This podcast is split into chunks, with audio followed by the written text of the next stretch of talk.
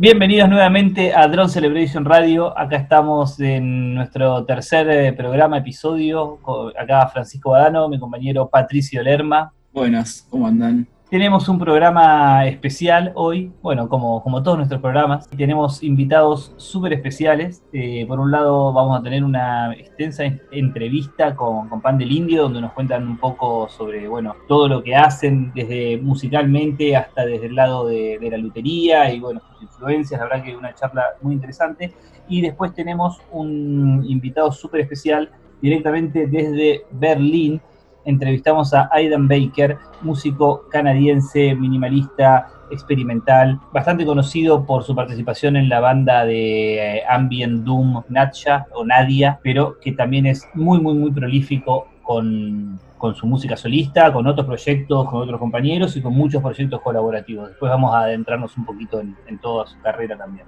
Bueno, y el track que elegimos para abrir el programa de hoy fue The Secret Touch del disco Time to Tell de Cosi Fanny Tutti. Que bueno, Cosi es una artista súper interesante. Pato, nos vas a contar un poquito más de ella. Sí, Cosi Fanny Tutti eh, arranca su, carrera artística en el 69 aproximadamente con un colectivo de, músicos, de artistas también de, cineastas y de performance que se llamaba Cum Transmission. Dentro de este grupo estaban Genesis P. Orridge, estaba también Chris Christopherson y Chris Carter, que posteriormente iban a formar eh, Crystal, que fue una de las bandas pioneras del sonido industrial, de, una de las primeras que arrancó con el, con el sonido industrial, y más allá del sonido industrial fueron también como bastante precursores a nivel ideológico, corriendo un poco ahí de, lugares ciertos parámetros de lo que era el arte y también de, lo que eran los géneros, también de, la forma de volcarse a, a la expresión artística radicalmente para lo que era la época en donde estaban, ¿no? Porque ellos estaban en, Londres en el 69, una sociedad recontra, pero recontra este, conservadora, entonces un poco la forma de expresión que tenían, que era bastante impactante, eh, causó bastante controversia en ese momento. Eh, bueno, la agrupación Cum Transmission, básicamente lo que hacían eran performance de arte callejero y también dentro de, de galerías, y bueno, tenían una peculiaridad que eran bastante un poco violentas y un poco escatológicas. Tienen una de las exposiciones que, más relevancia tuvo en esa época, se llamaba Prostitution of Home Transmission. Y bueno, básicamente era una exposición que incluía, no sé, por ejemplo, pelos ensangrentados o tampones y fotos de, de prostitutas y de la noche, que era algo que estaba bastante como tabú, digamos, en ese momento y que también lo llevó a, que esta exposición sea tratada en, lo que es el Senado allá en ese momento, porque era como, la, quisieron censurar, no, no, no, pasó finalmente, pero tuvo estuvo dentro, digamos, de la, de la, opinión pública en ese momento. Paralelo a esto, eh, Cosi Fanituti tiene una carrera de, actriz porno en cine y, y en gráfica, entonces un poco lo que hacía pero medio eh, como, como, como, propuesta artística también hacía esa pornografía, medio como transgresión, me da la sensación.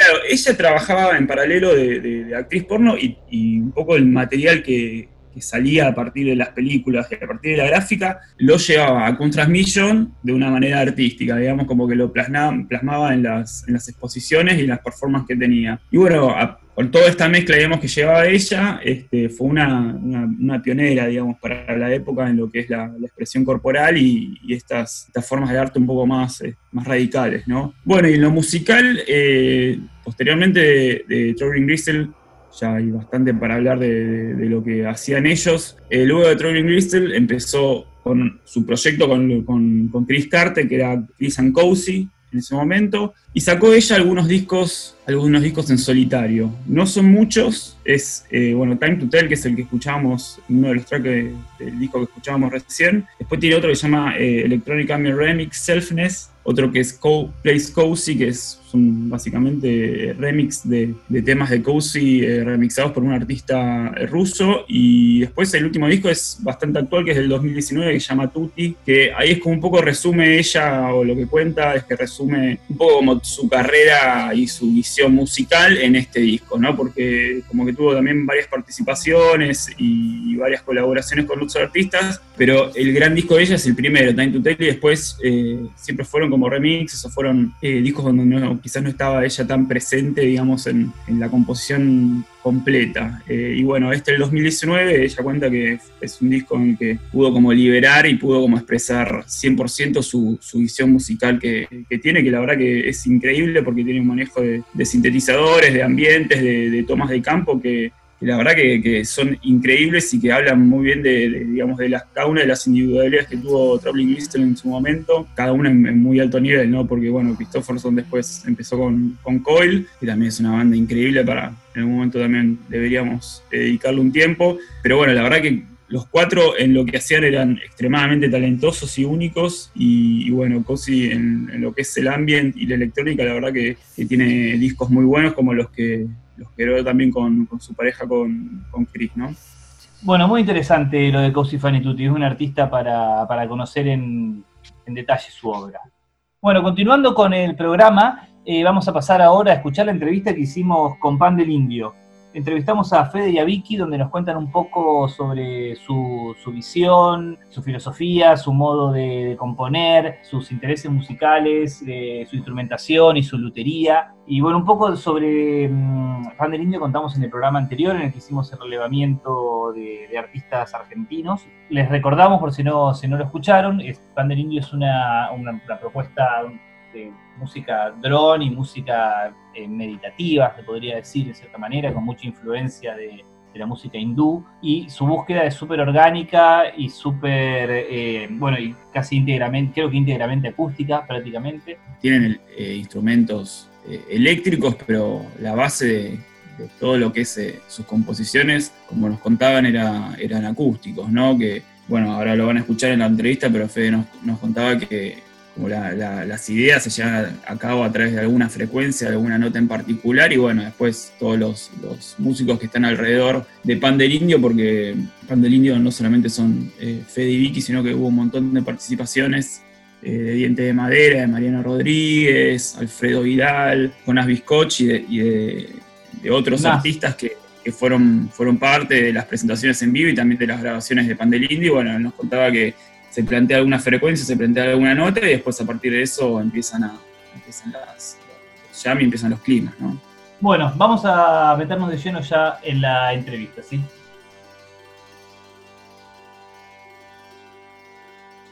Bueno, acá estamos con Fede y Vicky de Pan del Indio, como les dijimos que íbamos, a hacer una entrevista para el programa, así que acá con gusto los saludamos. Hola chicos, ¿cómo están? Hola, Buena, ¿cómo andan? Hola Pato. ¿Cómo andan? ¿Todo bien? Bien, bien, todo bien. Todo tranquilo, sí. Bueno, nos alegramos mucho. Este, ahí estuvimos contando un poquito lo que hacen, pero mm, a, ver, nosotros creo que somos fans de Pan del Indio, nos gusta mucho lo de la música que hacen, los hemos visto en vivo, hemos gustado los discos y parece uno de los mejores proyectos acá de, Argentina, seguramente. Y bueno, así que nada, un placer este, poder hablar con ustedes. Así que estuvimos pensando algunas preguntitas que, nos parecían interesantes y espero que, a la gente que está escuchando también le, le parezca, ¿no? Bueno, estuvimos pensando algunas cosas ahí como para, para preguntarles. Siempre está bueno también conocer un poco como los inicios de la banda y, de dónde vienen como quizás las influencias, ¿no? Y lo que se me había ocurrido preguntarles es cuáles habían sido quizás a nivel personal o a nivel musical las primeras experiencias que tuvieron a nivel quizás meditativo o a nivel sonoro, como los primeros contactos que tuvieron con un sonido de dron o un sonido de meditación o algún, algún estado de conciencia quizás un poco más profundo que los llevaron a, llamarle la atención por este, este tipo de música, ¿no? Y después quizás en otro momento dijeron, bueno, vamos a plantear un proyecto así, digamos, no sé, nos fuimos quizás a meditar a algún lado y nos gustó eso, lo usamos como una experiencia y dijimos, bueno, ¿por qué no hacemos música a partir de esto? ¿Cuáles fueron esas primeras experiencias como que, los movilizaron? A mí personalmente me pasó que mm, fue mm, por las plantas chamánicas, digamos, las plantas sagradas, la marihuana en particular, y después, bueno, sucesivamente con otras plantas un poco más, más fuertes. Eh, pero empezó por ahí, porque no fue como, con una búsqueda. Yo vengo más del punk, vengo de hacer música punk, o después, bueno, empecé a conocer otras cosas, por ahí un poco más por rock o, o cosas experimentales, pero lo primero que me pasó fue con, con la marihuana y Lamont Young y Terry Riley y esa camada de, músicos contemporáneos norteamericanos que usaban la repetición, viste, constante. y es como que ahí se, me abrió, ¿viste? Viste que te da como una audición mucho más eh, profunda. bueno, Paulino Oliveros también, eh, con su concepto de deep listening, bueno, los Reynolds, con, el documental de, de Frenkel, eso también fue como un punto... O sea, yo ya, ya estaba experimentando con amigos y demás, pero ahí fue como que se empezó como a, organizar, estructurar quizás. Como que al principio yo no tenía, no tenía idea de ni lo que era un dron, ni lo que era como... Eh, simplemente entré como jugando. Y, esas fueron como las primeras influencias eh, puntuales. Después también algunos discos de Kawabata Makoto, ponele, me acuerdo. Sí, como que entraste por el lado de, la experiencia corpórea en un instante, digamos, y después te profundizaste a, nivel artístico, digamos, como que empezaste a escuchar la música y a partir de ahí afinaste el oído y, como que perfilaste para, para, este lado para hacer vos tu propia música.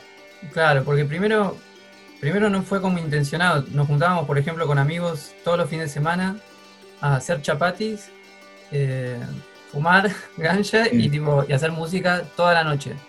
Con instrumentos acústicos, sí, con instrumentos acústicos.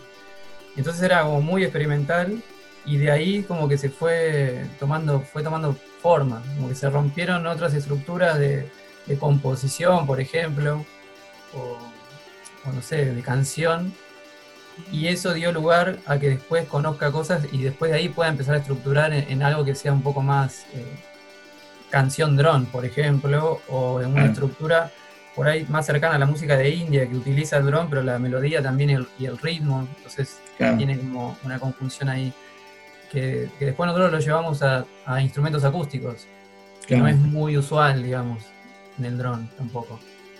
¿Y ahí ya, ya hacías tus propios instrumentos o todavía no? Claro, ahí empezaban. Ahí empezaban. Con los didgeridoo, por ejemplo, que es un instrumento de, drum. El didgeridoo vos lo tocas con la, respiración holotrópica, la, la respiración circular y estás tocando todo el tiempo. sí, la respiración circular ya es un proceso bastante como meditativo porque no te permite hacer ninguna otra cosa que no sea mantenerte en eso, digamos. Si no creo que te desmayás, no sé, sí.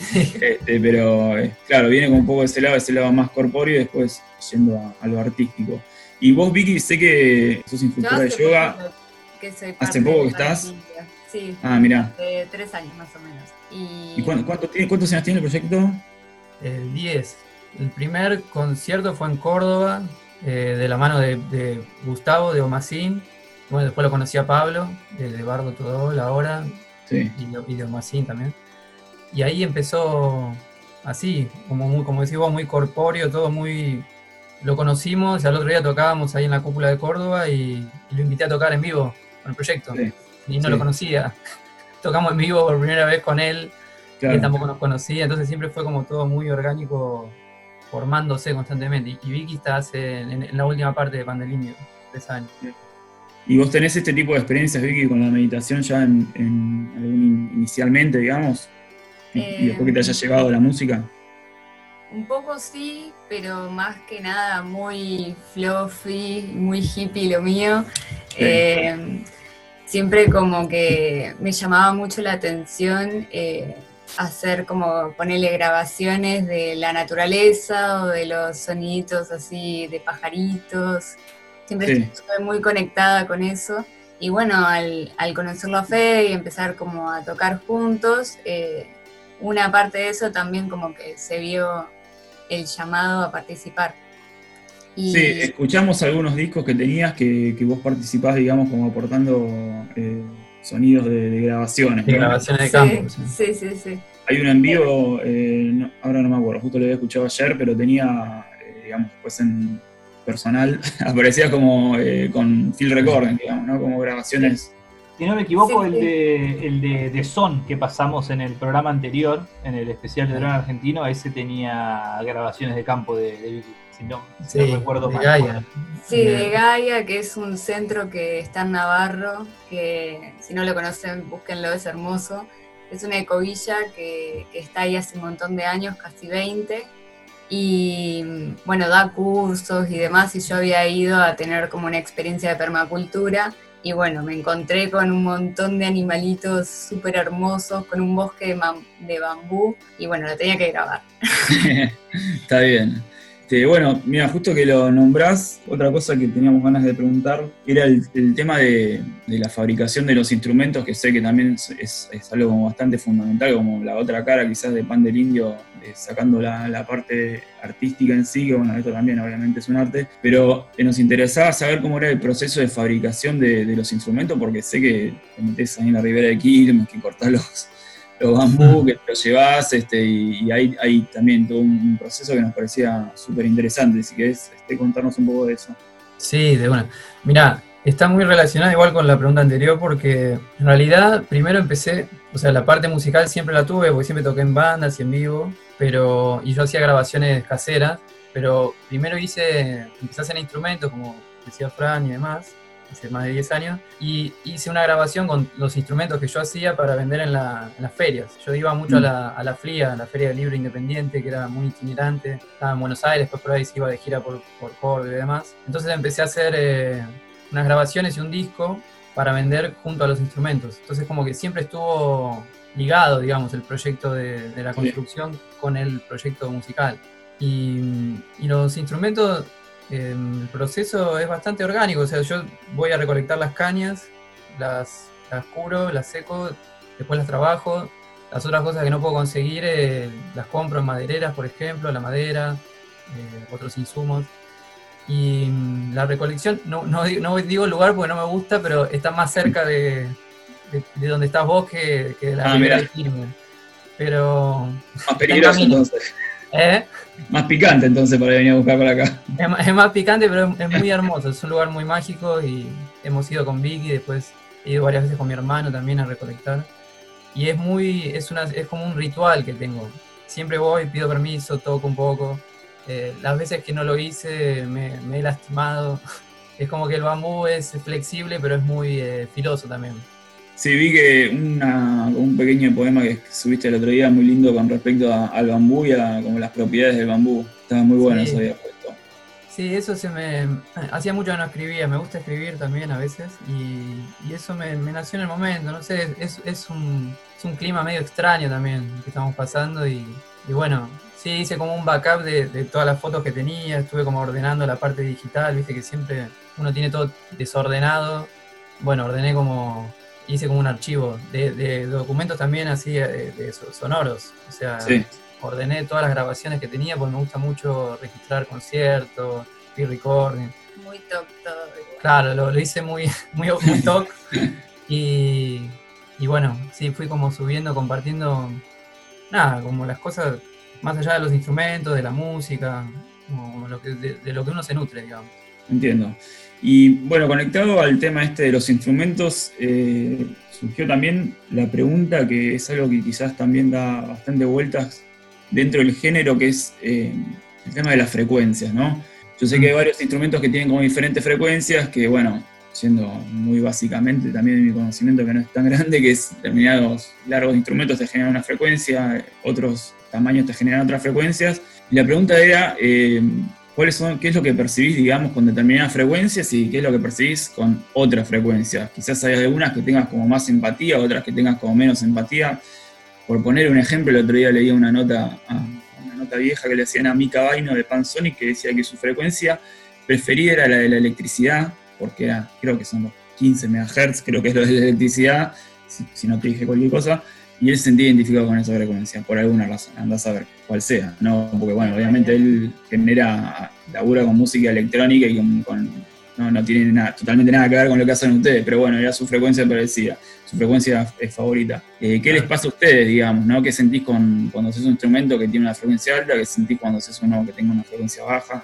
Está bueno, claro. Eh, a mí me pasa que por ejemplo, por el laburo en sí, con, con, las flautas, por ejemplo, me pasa que muchos, con otros instrumentos también, pero muchos me han pedido, yo los hago a pedido. Entonces de repente viene alguien y me dice, mira, yo las necesito en 432 Hz porque tengo cuencos. La mayoría de las personas que me piden instrumentos son eh, terapeutas sonoros. Ah, músicos también, pero bueno, la mayoría como que los usa como herramientas para sanación y demás.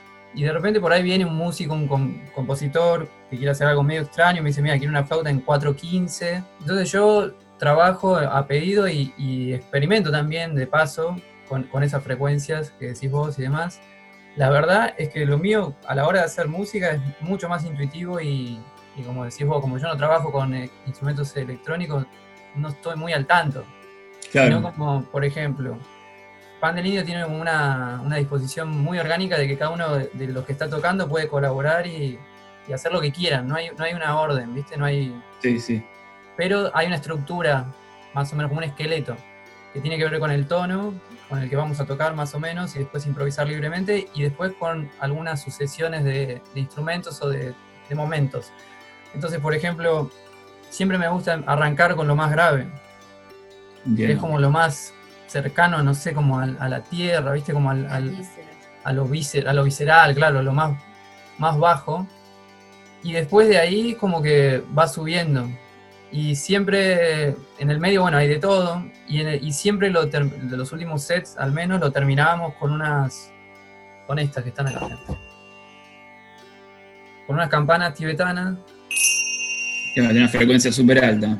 Que tiene una frecuencia muy aguda y alta y que, mm, que yo sí sentía una, algo corpóreo como que pum, corta, y, pero no sé cómo explicarte. Venís como trabajando como si fuese una bola de nieve, ¿viste? Que la, venís como cargando, cargando, cargando, y esto es como, pum, ahí lo corta sí, se entiende. Y, algo cae y, y, queda ahí un silencio hermoso, como muy, muy, se entiende, se entiende. de hecho, Pablo Reche nos había comentado algo similar también, que él empezaba con, unas bases, arrancaba con bases quizás como más graves en el inicio de, las composiciones, y después iba como sumando quizás como capas más agudas de sonido. por alguna razón también pasa eso, ¿no? Como que hay muchos artistas que, arrancan desde lo más terrenal, que quizás pueden llegar a ser las frecuencias graves y se van para, para lo agudo, ¿no?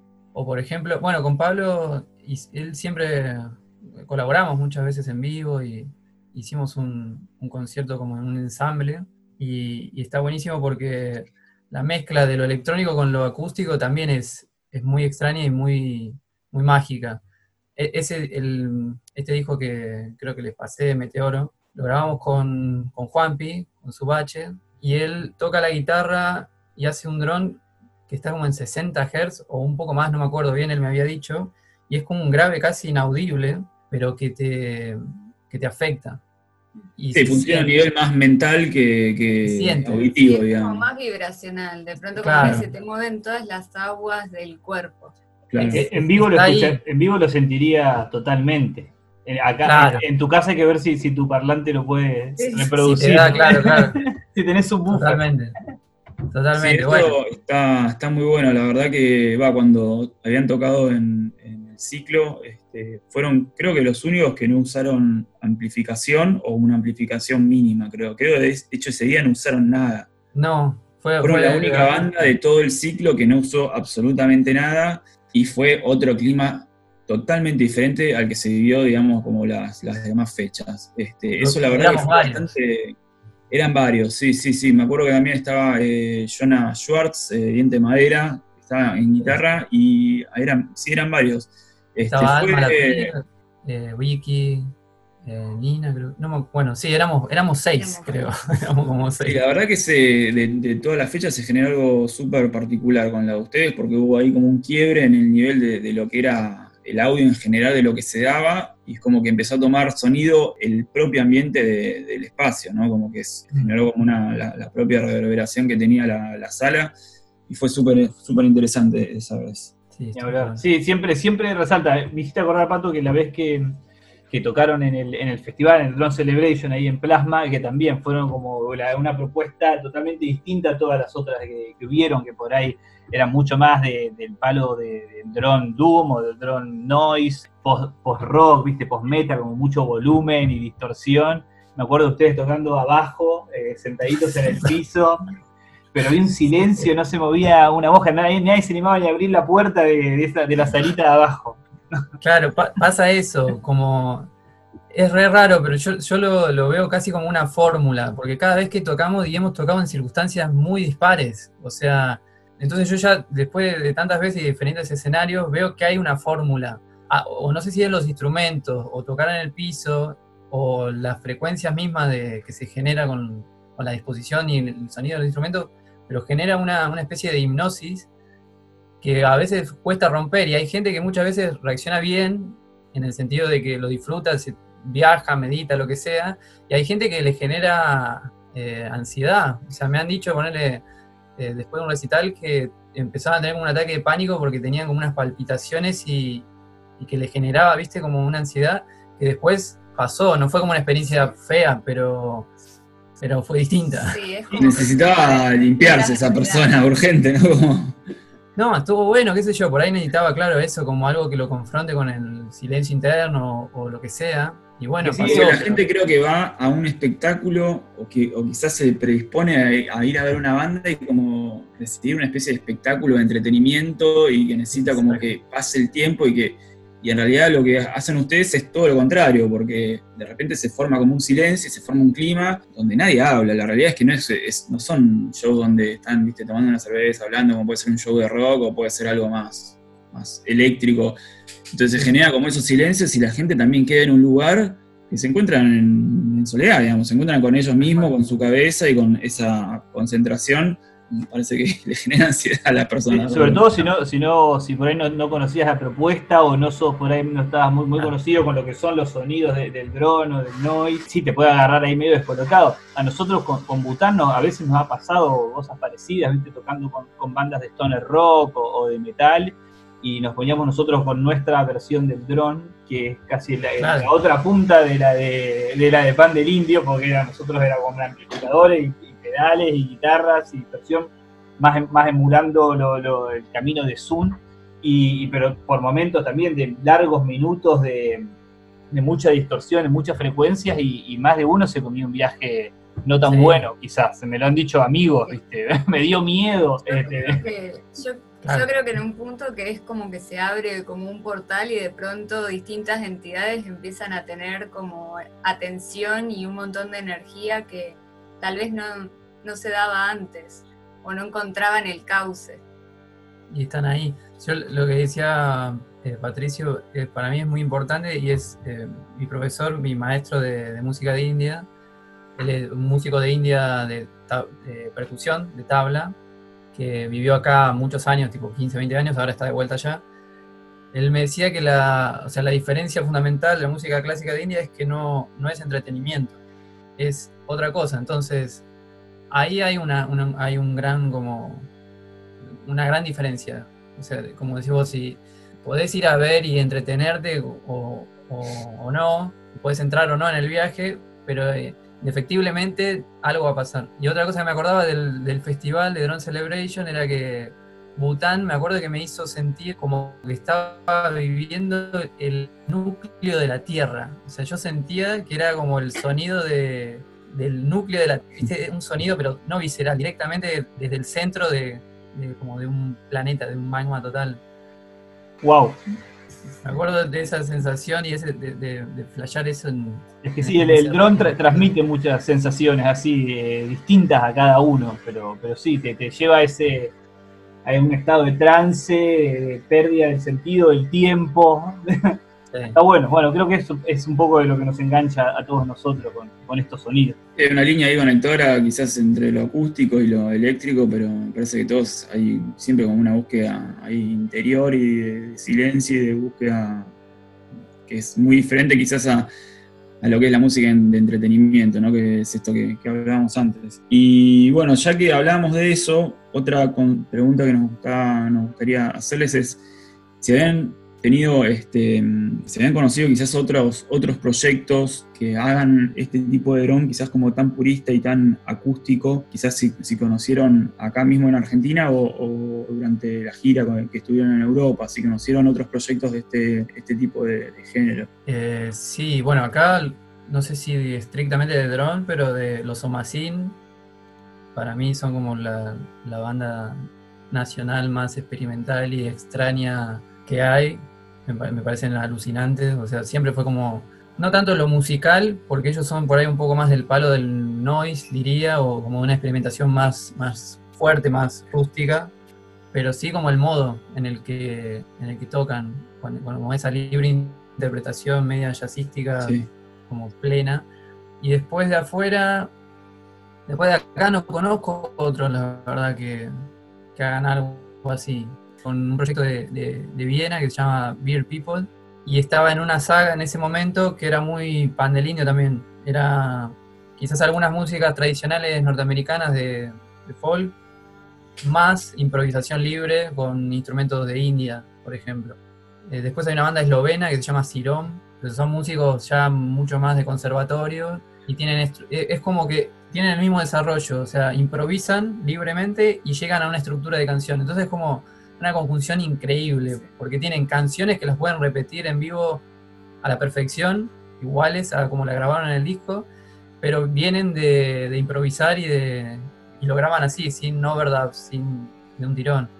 Y eso para yo lo que siento es que quizás las cosas que, conocí, digamos, de drum más puristas siempre se dio en ámbitos de, grupos de meditación, no como proyectos artísticos que después se presentan en, lugares y, editan discos, sino que las cosas que vi yo las vi yendo a un centro de meditación, haciendo un tipo de, de, retiro de ese estilo, donde se hacía eso, que se usa como una herramienta dentro de todo el retiro de todo lo que vayas a hacer pero no que sea que editen discos y que después estén girando o estén tocando, digamos. Sí, no, eso, eso por eso nunca me sentí muy parte de una escena, ni también porque estamos en el conurbano, o sea, somos de, zona sur, es como que no estamos en capital, entonces, sin embargo, siempre igual tuve invitaciones y hice un montón de amigos y de músicos de... Pero digo, nunca, nunca me... Como que, claro, siempre estuve como en el medio, ni, ni hacía retiro, como decís vos, como bien decís, de, de terapia sonora, nada por el estilo, ni tampoco em, estaba como en una escena. Entonces es como...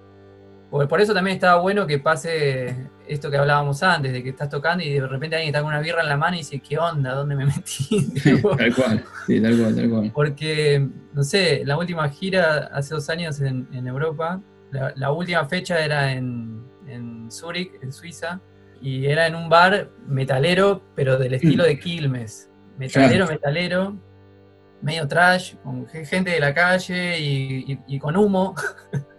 Luego tocaba y, tiraban humo y, había un montón de gente hablando. Y claro, toca la primera banda, que era muy experimental también, y todos hablando, gritando, borrachos. y dije, acá me comen crudo. Acá tipo me van a cagar a palo, si salgo con la flautita me matan. O sea, tipo. Con calmas a las bestias un rato.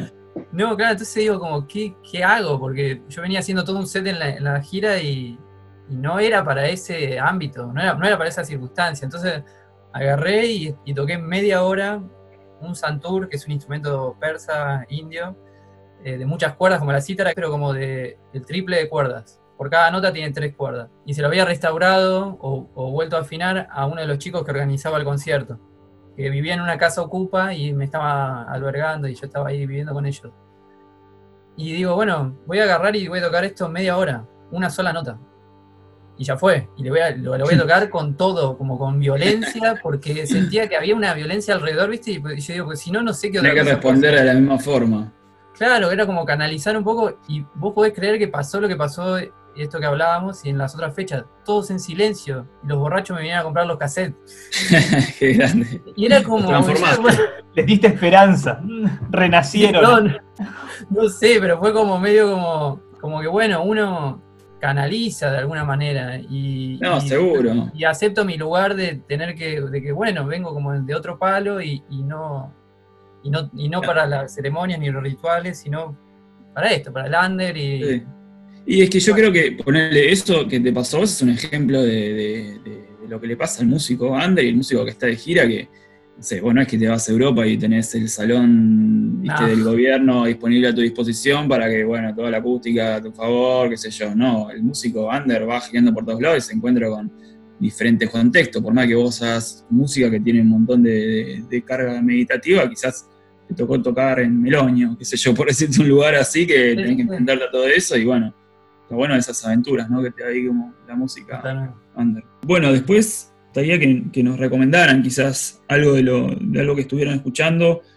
Bueno, y nos habían mandado también un, track, y bueno, nos habías comentado que también había una historia atrás de ese track, a ver cómo había sido grabado, ¿no? Eh, sí, es del álbum Meteoro, que ahora lo estoy reeditando en cassette. Fue, eh, fue grabado en, Caballito, en la casa de, de Juanpi. Bueno, yo llevo, llevo, primero que él, cuando llegué, había armado una estructura como una especie de pirámide, y todos los instrumentos los pusimos dentro de esa pirámide. Y él decía que esa pirámide como que atraía una energía de rayos verdes, una cosa así. Y bueno, había unas piedras y demás. Y ese disco, lo, bueno, yo llevo un prototipo de, un instrumento que, estaba haciendo nuevo, que se llama arpa pitagórica, y ese era el primer eh, instrumento que había hecho.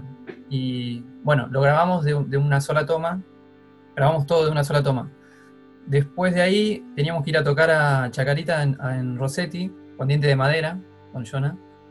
Y antes teníamos que pasar a buscar a, Melman, a, Nicolás Melman, que iba a tocar también de, en la fecha. Entonces, bueno, nada, vamos, terminamos la grabación, que se grabó ese día, así de un tirón, que cargó los instrumentos, pasamos a buscar a Melman. Y Nico también llevaba un montón de instrumentos acústicos y bueno, agarra y mete un koto gigante, que es un instrumento japonés, que mide como dos metros de largo, entonces, bueno, lo pongo como puedo en el auto, en el baúl, meto todo el instrumento de él y me olvidé el arpa pitagórica mía en el techo del auto. Oh. Hago seis cuadras, como si nada, ¿entendés? Con eso en el techo, pero yo no, no, me, di cuenta. Seis cuadras y paso una avenida, ahora no me acuerdo, creo que es San Martín, eh, yendo hacia Chacarita, y tiene una luneta, entonces escucho un ruido, pero yo no me entero nada. Y cuando paso la, la avenida, escucho otro ruido de, un taxi que como que hace bolsa un algo, pisa algo, y ahí algo me hizo ruido, ¿viste? Digo como... Mm". Eso está en, do. Eso está en, 432. Nada, me doy vuelta y, ahí veo el arpa en la mitad de la avenida, en la calle, y cómo los autos le empiezan a pisar. Oh, ¡Qué dolor! ¿Tu primer instrumento hecho por vos? El primer, el primer prototipo de arpa que hacía, sí. No. Y bueno, nada, lo voy a buscar a la mitad de la calle y tenía todas las pisadas de, la, de las gomas de los autos, rescaté algunas clavijas, viste, rescaté la madera, algo de eso, pero bueno, nada, fue como... Re... en, ese bajón, en ese momento fue un bajón horrible, fui a tocar y estaba como... Y sí, conflictado, ya. Muy conflictuado, pero después quedó como una anécdota y, y formó parte del arte del disco, el arpa está toda rota, y quedó plasmada ahí. Después eso fue iba a ser editado en vinilo por un sello de Italia. Ese es Meteoro y el tema es Rayo Verde. ¿Del arte del disco cómo quedó? ¿Dónde, dónde lo podemos ver? Eh, no, porque quedó al final, quedó perdida en la edición de que iba a ser de vinilo que al final no fue. Ah, es más mítico todavía. Es más mítico todavía porque el, sello primero fue iba a ser en vinilo, armamos toda la gira, me invitaron a un festival en Italia y justo un mes antes de viajar eh, no tenían como los fondos porque venían editando y no, no vendían bien. Eso pasa en todos lados, no acá nada más. Entonces me dijeron, bueno, Fede, disculpa, la vamos a editar por lo menos en cassette para que tengas un, material. Y nada, hicieron una edición en cassette que quedó re linda. Fui, bueno, toqué demás y ellos después me dieron 10 cassettes vírgenes ya cortados con el tiempo, más el arte, como porque no llegaron a, o sea, me dieron 20 cassettes hechos y otros 10 sin hacer, y ahora yo en, cuarentena los mandé a hacer, así que ahora van a estar como disponibles. Ah, muy bueno. Sí, quedan algunos, pero, pero nada, fue como muy especial y, y fue como que quedó ahí, quedó registrada esa arpa, pobrecita, en ese, en ese disco y, tuve ese desenlace. Igual no era la primera vez, ya me lo había olvidado en el techo del auto también. tenía ese destino. Eh, eso lo, vi varias veces. Yo de hecho me olvidé una laptop en el auto de, Fran y también le pasó lo mismo, se cayó. Pero vi varias, varias eh, gente que se olvidaba cosas en los techos de los autos y salían, digamos. Hay algo magnético, no sé. de una. Y está muy bueno ese split que sacaron con Peter Walker. Uy, sí. Eso fue otro, eso es... Un regalo del, cielo, ¿no? Porque eso es muy mágico. Es muy mágico. del primitivismo americano, digamos, ¿no? O sea, a la altura de John Fay, si estuviese vivo John Fay, Es un duende hermoso. Es un, no, no, es, es un zarpado guitarrista. ¿Cómo surgió eso? ¿Nos, pueden contar? Y de, de caradurez total. Caradurez total porque siempre de alguna manera sentí cosas intuitivas que, nada, como que, no sé, por decirte, yo dije, yo este, este, lo tenía en Facebook, digo, vi una foto de su perro que subió y dije, yo, yo le escribo. Tenía un corgi muy lindo y subió una publicación de que hacía pocos años, hacía poco tiempo había fallecido y entonces como que subió toda una publicación muy emotiva, muy linda. Claro, digo, es, como un abuelo, como cualquier otro, digo, yo le escribo si me contesta bien y, nada, le mandé una grabación, eh, un video que grabamos en, en San Telmo, muy dron, el mismo, el mismo set que hicimos en, en el ciclo en el Quetzal, lo grabamos en un estudio por esa misma fecha fue, mirá qué loco, qué conexión, porque en, esa fecha fue Melman con Iván, un amigo que tiene un estudio, y le gustó, y de onda nos dijo, che chicos, lo quieren grabar, yo tengo un estudio, podemos hacer un video, y nunca grabamos en estudio, siempre fueron grabaciones muy caseras las nuestras, Delirium, el, el, estudio de él. Y bueno, nos grabó ahí, y ese video yo se lo mandé a Peter Walker, le dije, mirá, la verdad que como para mí sos un, un referente, como toda tu historia me resuena mucho, él estudió con músicos de India, con Ravi Shankar, ah, con Abkar Khan también, con George Harrison.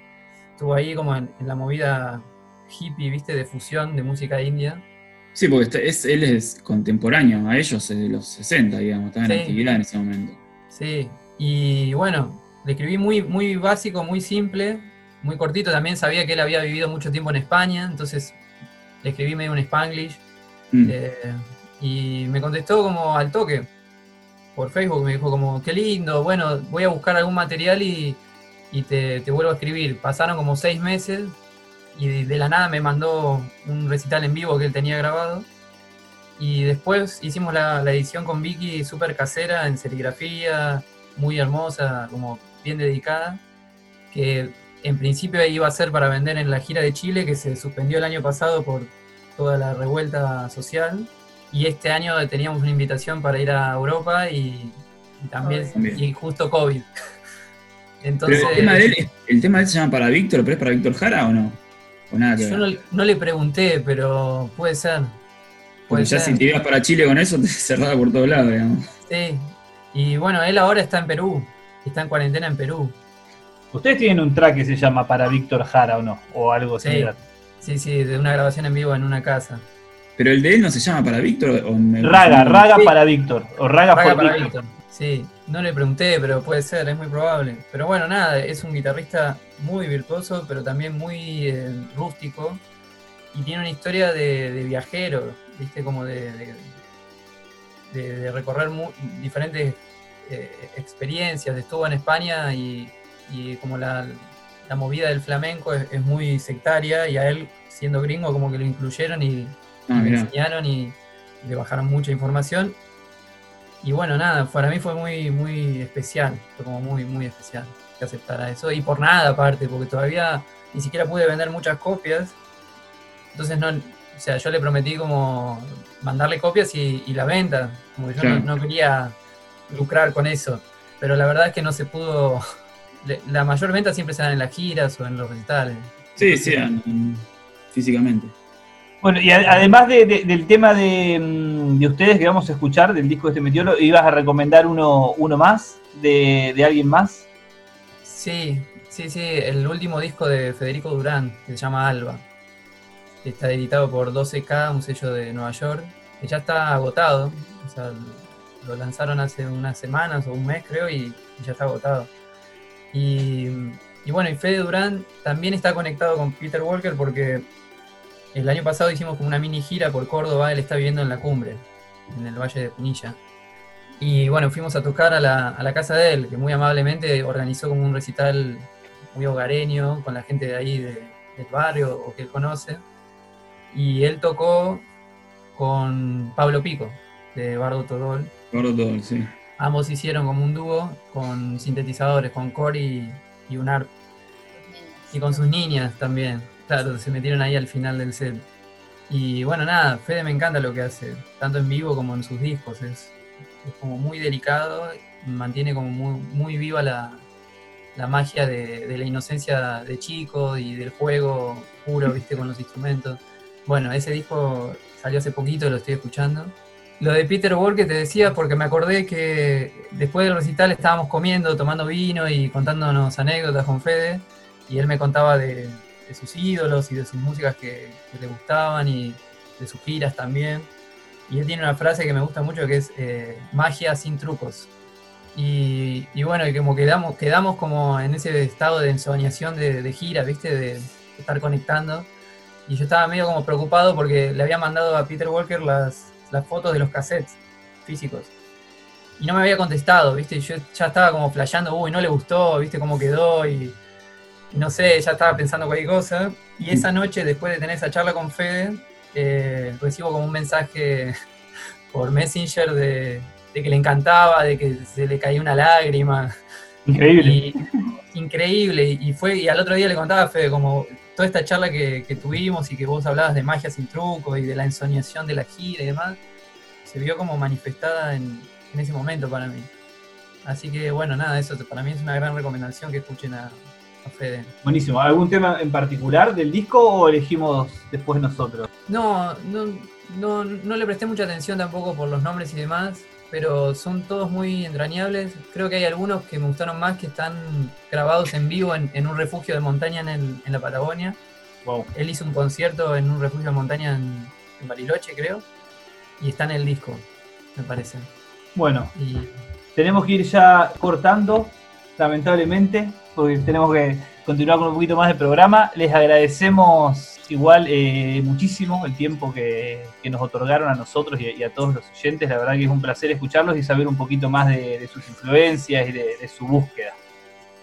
Muchas gracias por la invitación. Muchísimas gracias a ustedes, Fran y Patricio, porque siempre estuvieron ahí presentes de alguna forma, alentándonos a seguir haciendo música. Así que muchas gracias. Bueno, y el programa está. Lo seguiremos haciendo.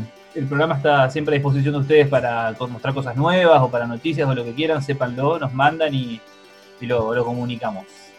Gracias. Bueno, muchas gracias. Bueno, ahora ya vamos cerrando. Muchas gracias chicos. Y vamos a escuchar Kefir del disco Meteoro de Pan del Indio.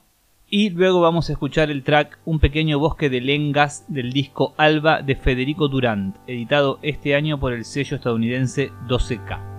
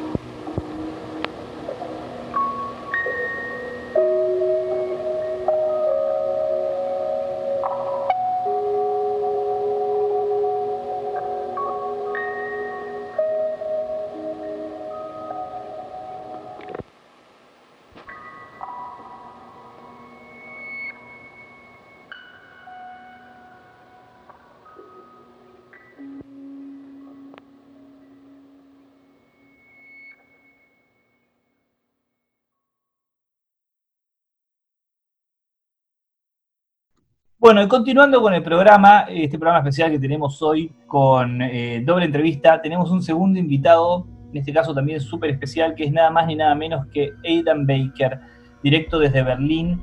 Entrevistamos a este músico canadiense, eh, célebre por, por, su banda de ambient eh, Drone Doom Natcha, pero que también, y quizás más importante, tiene una carrera solista pero muy, muy, muy prolífica, bueno, discos en solitario y discos en colaboraciones con otros artistas y más de una banda también, además de, de.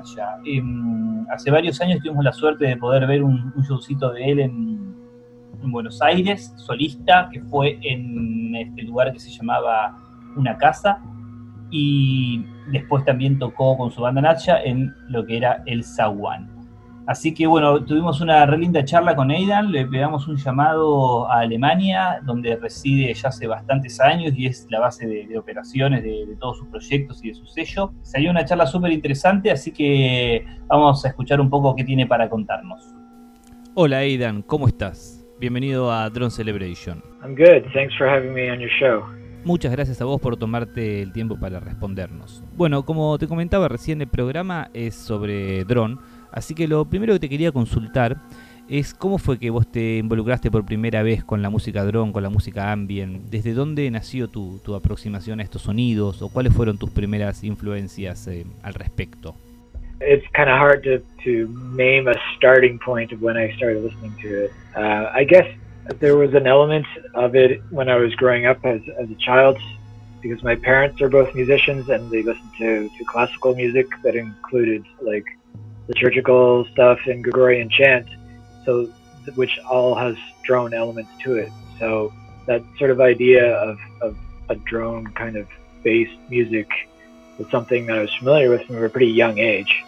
And when I actually started playing it, I guess was like in my late teens after I discovered Sonic Youth and uh, Glenn Branca, uh, people who were doing like experimental stuff with guitar in particular and, and that kind of led me from from the punk scene that I was more active in as a teenager into this more experimental ambient realm. Bueno, acá Aidan nos cuenta que su primera aproximación eh, al drone viene de cuando era chico, en, en, su propia casa, sus padres son músicos y ambos escuchaban música clásica con elementos litúrgicos, elementos de canto gregoriano, que bueno, son músicas que utilizan al, al, al dron como herramienta, ¿no? Donde hay muchos drones por ahí de cuerdas, drones de voces, justamente lo que es el canto gregoriano o de teclados. Desde chico está familiarizado con este tipo de sonidos. Ya cuando entrado en la adolescencia, cuando empezó a escuchar mm, eh, Sonic Youth o Glenn Branca, fue cuando mm, este tipo de música lo sacó de la escena punk rock en la que por ahí más frecuentaba y lo llevó hacia, hacia este otro lado. Bueno, otra cosa que te queríamos eh, consultar es cómo es tu proceso compositivo. A ver, yo sé que mm, vos estudiaste mm, eh, flauta y que tu principal instrumento, por, el, por lo menos por lo como te he visto y he escuchado, es la guitarra, pero mm, ¿usás algunos otros instrumentos para componer y para grabar? Uh, it depends on the project. Sometimes it's, it's just a question of, of improvising and playing and making sounds. And then then either recording the ones that I like and using them to build other other tracks with them. And, uh, and then on the other side, if I'm going in with a more sort of compositional frame of mind, then I'll actually try to play specific things either on guitar or on woodwinds or, or whatever instrument I think needs to, to make that kind of sound that I have in my head. So yeah, it can go from that spectrum from like very automatic instinctual improvised stuff to quite rigorous and crafted, and then anywhere in between that spectrum too. I studied academically for flute and a little bit of theory as well, but but with guitar I'm all self-taught. Bueno, acá nos cuenta que depende de, del proyecto para el que esté creando, las cosas nacen de diferentes maneras, ¿viste? A veces puede ser que esté improvisando, tocando algo y encontró un sonido, le gusta y a partir de ese sonido graba y construye algo nuevo. Y muchas otras veces tiene como un sonido en, la cabeza que quiere eh, sacar y ahí bueno busca el instrumento adecuado que usualmente es o la guitarra o, o instrumentos de viento de madera. ¿Qué son sus principales instrumentos? Eh, él estudió un poco de, académicamente estudió flauta y, y, teoría musical, pero con lo que es la guitarra no es todo de mm, eh, autoaprendizaje. Bueno, en tu discografía también, eh, eh, que, la cual es súper extensa y hay una, bueno, no sé qué cantidad de discos editados, hay como más de 50. Eh, hay varias series de discos, ¿no? Por ejemplo, hay una serie que son de Forever Tapes, otra serie que es Synth Studies, otra serie que son Drone Compendium. Entonces, un poco queríamos saber cómo, cómo es que estos, estos proyectos de varios discos, cómo nacen, cómo surgen las ideas, cómo fueron creados? I guess like using synth studies as an example, that's that's fairly literal. Just taking my usual methodology and my my normal pedal setup, but playing with synths instead of guitar. So it, it's trying to sort of transpose my my guitar playing style and aesthetic onto a synth style and in some ways it's it's quite similar and but then in other ways it's quite different because they're two different instruments. So it gives me a different way of approaching what might be my kind of normal sound, I guess. So I guess when I have a series like that, it's it's more about uh, experimentation and, and and trying to challenge myself to do something different or outside of what I normally do. Kind of like like like setting setting yourself a certain limitation or a certain restriction, and then you have to work within that that boundary and not stray outside of it. Bueno, acá nos comenta que eh, usando como ejemplo Synth Studies, eh, lo que son estas series principalmente son formas de, de, desafiarse a sí mismo y de llevarse al máximo y, la, la, propia experimentación. Por ejemplo, en, en, el caso de esta serie Synth Studies, lo que hizo fue utilizar su mm, forma usual de, de, de, tocar y de componer con su eh, seteo usual de pedales, pero llevarlo todo a través de sintetizadores en vez de la guitarra, que es lo que usualmente hace. Entonces son como búsquedas nuevas. También un poco funciona como una manera de establecer unos límites dentro de los cuales trabajar y no salirse de, esos límites, pero llevar al máximo la experimentación y la creatividad. Todo tiene que ver con, el, con un desafío compositivo. Otra cosa que te queríamos preguntar era mm, si nos podías contar en qué estabas trabajando últimamente, qué lanzamientos se venían nos enviaste para que pasemos el disco de No Place Trio, el nuevo disco del trío que compartís con Thor Harris de Swans. Pero queríamos saber, además de eso, en qué estás trabajando, si nos puedes contar un poco. Sure. Uh, the No Place record is the second record I've done with this trio. And we recorded it almost two years ago, about a year and a half ago, uh, and have been working on it in, since that time and just finished up the the final mix at the beginning of this year and send it out for mastering and everything. So now, uh, like all the final production touches have just been finalized, and it's going off to press to be ready for August of this year. So, so the actual like recording and playing of that record happened a long time ago. So th- this is kind of the very last steps on, on working on that one. In terms of stuff that I'm working on now, uh, musically, I'm just finishing up a new uh, recording with my project uh, Hypnodron Ensemble, which uh, is a collaborative project with Eric Klock from the Quiet Army. And uh, this one, uh, yeah, it's a little different. We have it normally it's like a five-piece band, but this one we have about 12 different people playing on it, so it's like a very big ensemble. Although, although most of it we we did through file sharing because everybody's in lockdown, so we can't record all together. So so we had some basic tracks set up uh, that we recorded, and then people added things through the internet. Still a very drone drone rock kind of project. It's very atmospheric, even though there's a lot of drummers playing. We just finished up a new recording with with Nadia as well.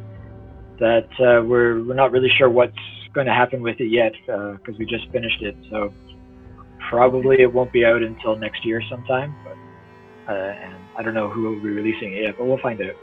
We call it our uh, Rot and Roll album, Rot and Roll, because it's got a bit of a sort of uh, carcass, sludgy sort of groove to it.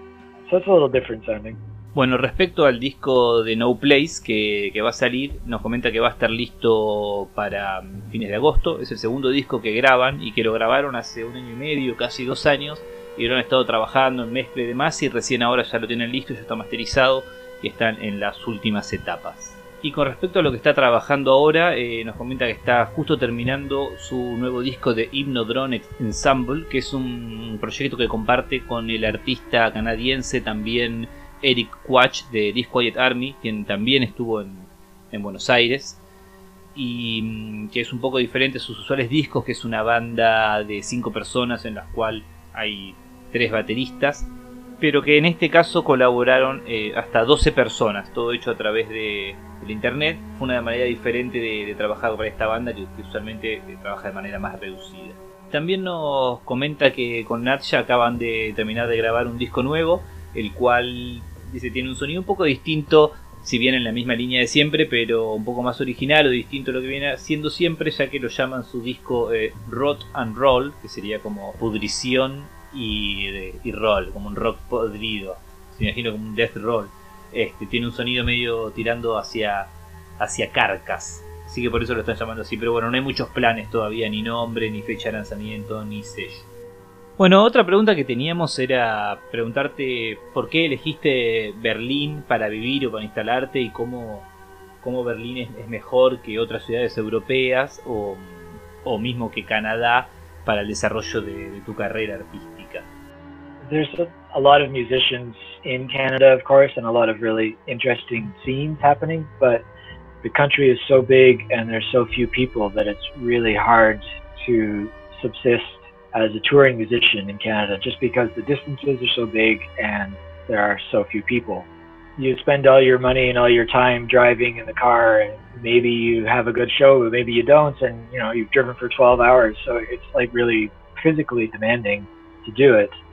Not just physically, emotionally, financially, everything. So it's really it's really hard to sustain a living as a touring musician, uh, especially doing experimental music in Canada and in America too. North America is uh, not an easy place to tour. So one of the reasons we moved to Europe was the that touring was so much easier. And it's not just that stuff is closer or that people think or people have a different attitude towards music here, which maybe they do, maybe they don't. It's just that the the network and the the ability to travel and to play pretty much anywhere across the continent is, is that much more possible to do. So it really makes touring life viable here. And I think it's interesting that there, it exists on a lot of different levels. So we're pretty DIY the way we operate, but we're able to to maintain a touring lifestyle as a musician because there's a DIY scene in Europe that's all connected, and everybody knows each other, and people really help out. So there's a real community for that for experimental music and DIY music, and that that whole sort of scene that runs from punk to metal to electronic, all kind of blurs together. Uh, and yeah, it's it's a really inclusive kind of environment we find. Bueno, el principal motivo por el que se mudaron a, se fueron de Canadá hacia Europa es porque básicamente la vida de ser un músico, de touring musician, o sea, un músico que vive de tocar en Canadá y especialmente en Norteamérica, nos dice Aidan, es muy difícil porque las distancias son muy largas, es un país muy grande, son países incluso más grandes que Argentina y con sobre todo Canadá con mucha menos población y con muy pocas ciudades. Entonces, para ir a tocar una ciudad involucraban 12 horas de manejar y por ahí iba muy poca gente y terminabas eh, sin dinero eh, cansado físicamente, emocionalmente también, era muy demandante. Y encontraron que mm, en, Europa es muchísimo más fácil poder tocar ya que hay bueno muchísima más gente, cree que quizás hay un poco más de interés en, la música experimental, aunque no necesariamente, pero el hecho de que hay muchísimas ciudades y, en, donde tocar y las distancias son muchísimo más cortas y se puede tocar por todo el continente eh, sin, sin gastar demasiado dinero.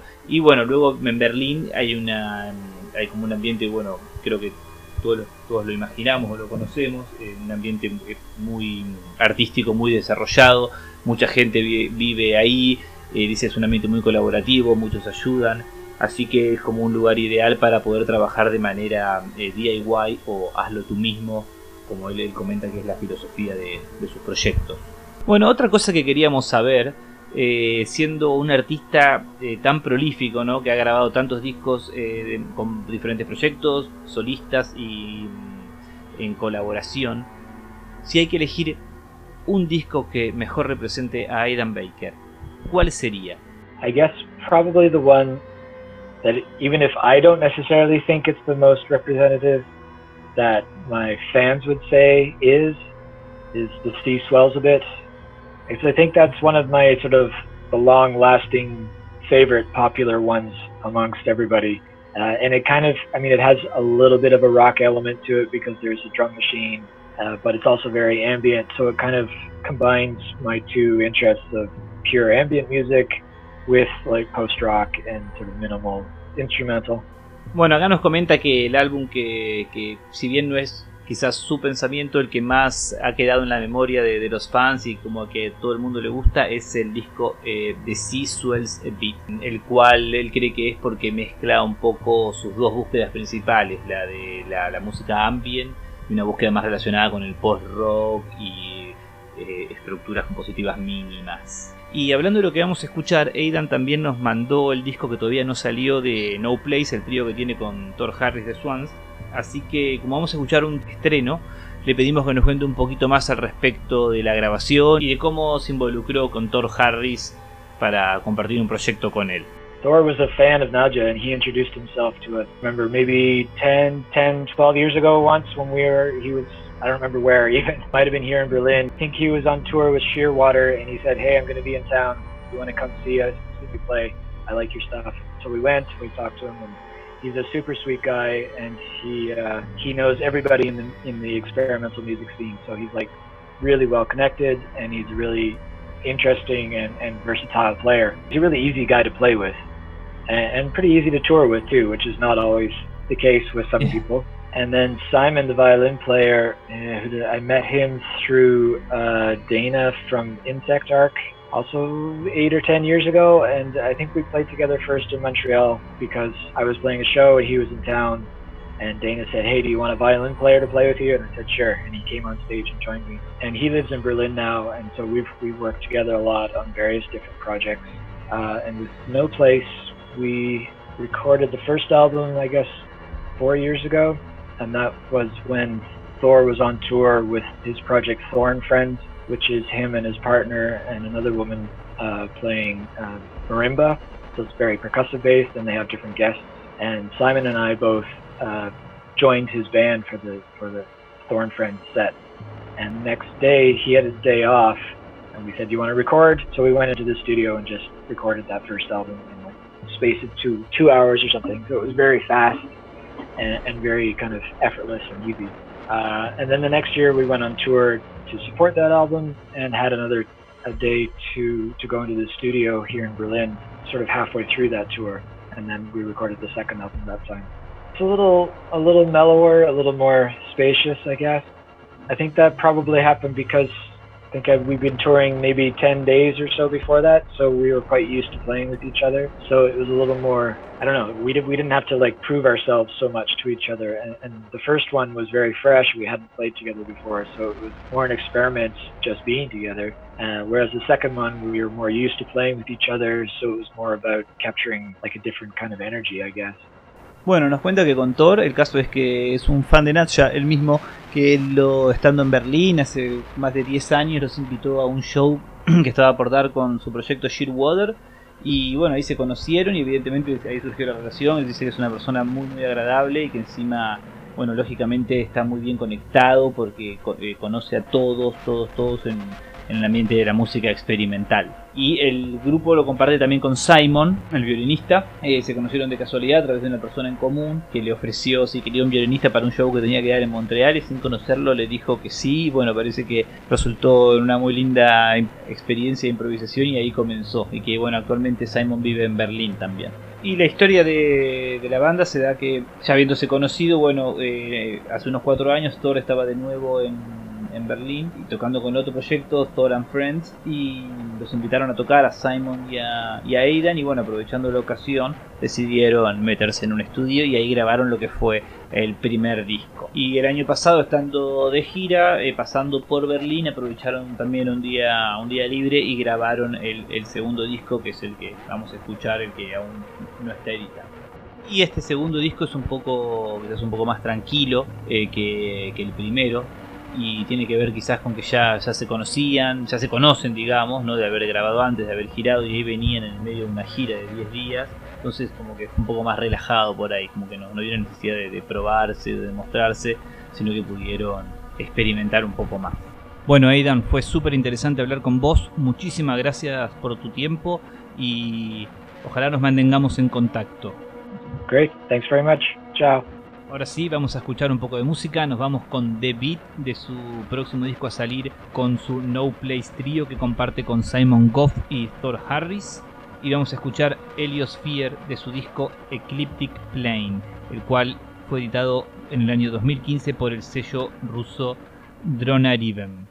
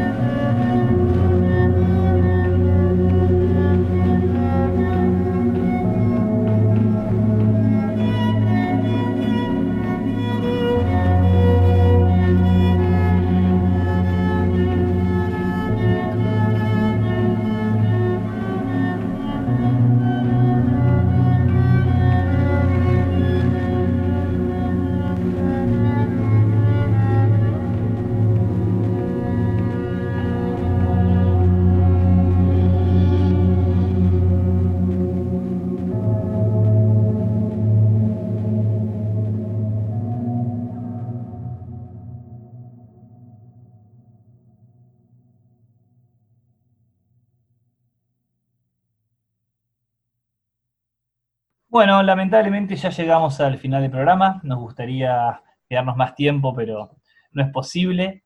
Eh, espero que hayan disfrutado mucho el programa, todos los oyentes, como siempre. Nuevamente les agradecemos por, escucharnos y por seguirnos. Le agradecemos también de manera muy, muy especial a, Radio Caso y al Centro de Arte Sonoro por el espacio que nos dan, así como a la Casa Nacional del Bicentenario.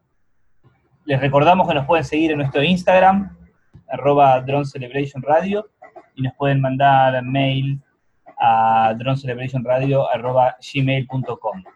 Y bueno, por último, eh, queremos contarles que para el programa que viene, que sale dentro de dos semanas exactamente, estamos preparando un especial con los, los clásicos referentes del dron. Los que inician un poco, o los que son la gran influencia. Eh, ya hablamos con, varios artistas y, muchos de ellos lo, nombran, a la Yang, Tony Conrad, bueno, Paulino Oliveros y Terry Riley también. Eh, fueron un poco los que en los 60 repensaron lo que es el dron o lo que lo absorbieron a través de quizás de experimentación musical o a través de, toda la cultura de la India. Y eh, bueno, empezaron ahí con, sentando un poco las bases de lo que fue después o posteriormente el dron y la forma de, escucha más meditativa y, más profunda quizás del lado de Paulino Oliveros.